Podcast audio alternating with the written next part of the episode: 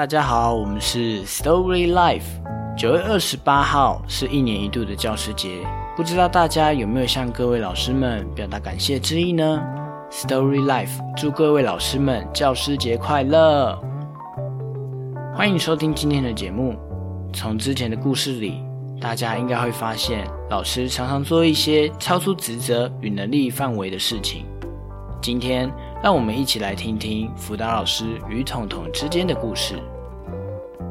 当我们同在一起，老师，他是不是水龙头啊？他已经哭三个小时了。老师，他躺在地上都不起来，要怎么办？我已经习惯，当听到学生跑来找我时，就代表彤彤又出事了。我是一个在国小工作的专辅老师。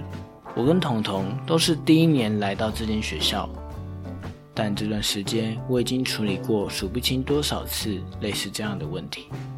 在不哭闹的时候，彤彤就是一个可爱的小男孩，父母离异和奶奶相依为命。但情绪上来的彤彤就像是变了一个人似的，会像龙卷风一样，把东西全部都扫到地板上，像失去了灵魂一般的大声哭泣。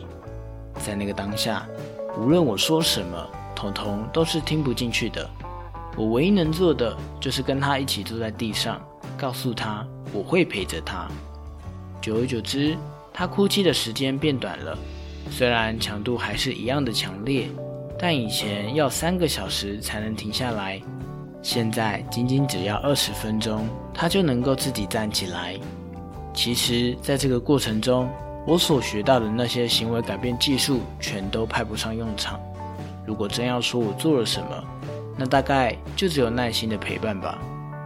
在彤彤的身上，我第一次见证到陪伴的价值。我想跟大家分享一个让我最印象深刻的故事。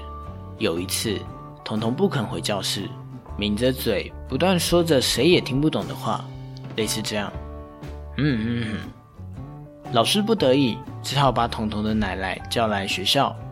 奶奶觉得彤彤可能沾到不干净的东西，要带彤彤去收金。当下我阻止了奶奶，请求她再给我一点时间。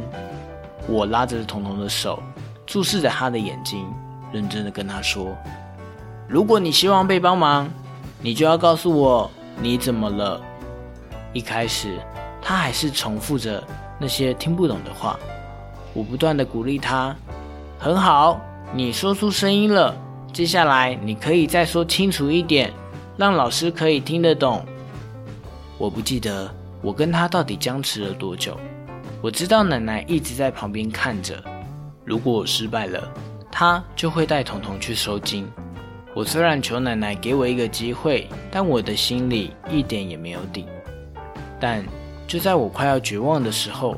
我的耳边传来一个小小的声音：“我要上厕所。”我突然听懂了，原来彤彤一直在说的是他要上厕所，从来没有在家里以外的地方上厕所，让彤彤不知道该怎么表达他的需求。理解了这一切的我，带着彤彤来到厕所，手把手教他如何蹲厕所、擦屁股。我从来没有想过，连孩子都没有的我。竟然会有一天站在厕所门口，亲自对一个孩子示范如何擦屁股。辅导老师的工作果然充满惊喜。从那以后，彤彤在学校再也没有如厕的问题。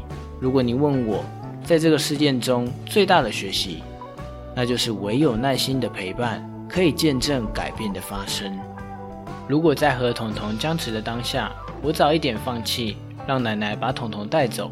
后面的这一切就都不会发生，彤彤可能也要在很久以后才能学会在学校上厕所。我认为这正是我从事辅导工作的价值所在。唯有耐心的陪伴，可以见证一切的改变。谢谢大家的收听。如果喜欢我们的频道，欢迎订阅我们的 Pockets、IG、脸书，按赞分享。